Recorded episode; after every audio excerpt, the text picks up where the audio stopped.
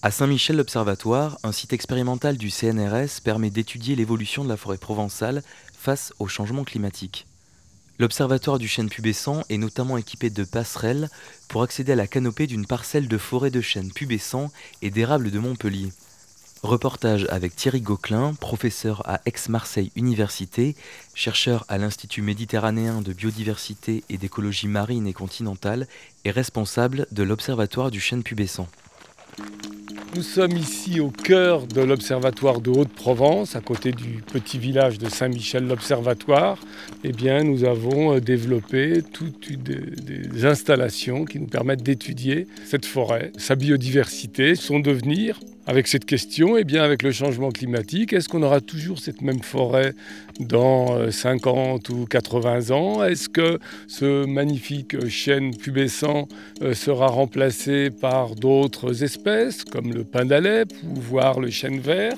Et est-ce que tout le fonctionnement de l'écosystème, le sol, la végétation, eh bien, seront modifiés par ce changement climatique? Nos installations, ça a été de mettre en place tout un système de passerelles et ces passerelles eh bien, vont nous permettre d'accéder aux branches supérieures de nos chaînes, entre 3,50 m et 6 m, de façon à pouvoir étudier cette canopée dont on sait depuis le radeau des cimes en milieu tropical que c'est bien sûr le siège de tous les échanges avec l'atmosphère, mais que c'est aussi le siège d'une biodiversité tout à fait particulière qu'il est important d'étudier. je vous suis, je vais monter les marches avec vous. On est tout en haut de la cime des arbres avec euh, quelques branches qui grignotent la passerelle. Donc on, a, on peut cheminer le long de 40 mètres sur cette passerelle. Donc il y a quand même une vue assez incroyable sur la Provence depuis ici. Tout à fait. On observe toujours cette forêt. Et quand on sait que ce type de forêt, c'est environ 300 000 hectares uniquement pour la région PACA, ça montre l'importance de ce type de forêt. Et évidemment, on peut très bien étudier ça en euh, ayant des petits euh, pots de chêne que l'on va mettre dans une serre. Mais ça, n'est pas la vraie vie. La vraie vie, bah, c'est la forêt, ce que vous voyez là, avec évidemment les arbres qui interagissent avec le sol, avec sa biodiversité, etc. etc. Et au-dessus de nous, il y a cette structure avec euh, des panneaux qui permettent donc de fermer le toit de la forêt. Voilà, alors ça c'est le cœur du dispositif. Vous le savez, le changement climatique, c'est évidemment une augmentation des températures, mais c'est aussi évidemment des modifications au niveau des précipitations des pluies.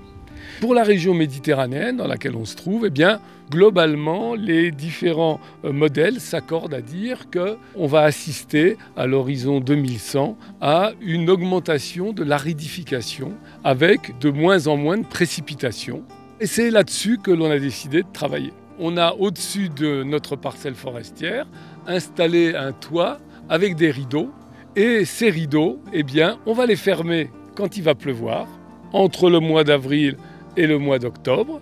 Et on va donc supprimer toutes ces pluies, augmenter encore la, sécheresse estivale.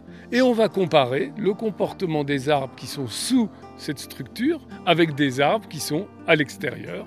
Et on va voir comment ces arbres vont réagir individuellement et puis pris dans leur ensemble, etc. De pousser les branches qui nous gênent pour, euh, pour cheminer sur cette passerelle. On a en plus un certain nombre euh, d'appareils qui nous permettent de mesurer les précipitations, euh, l'humidité au niveau du sol, à différentes profondeurs dans le sol, à différents niveaux de la canopée, etc.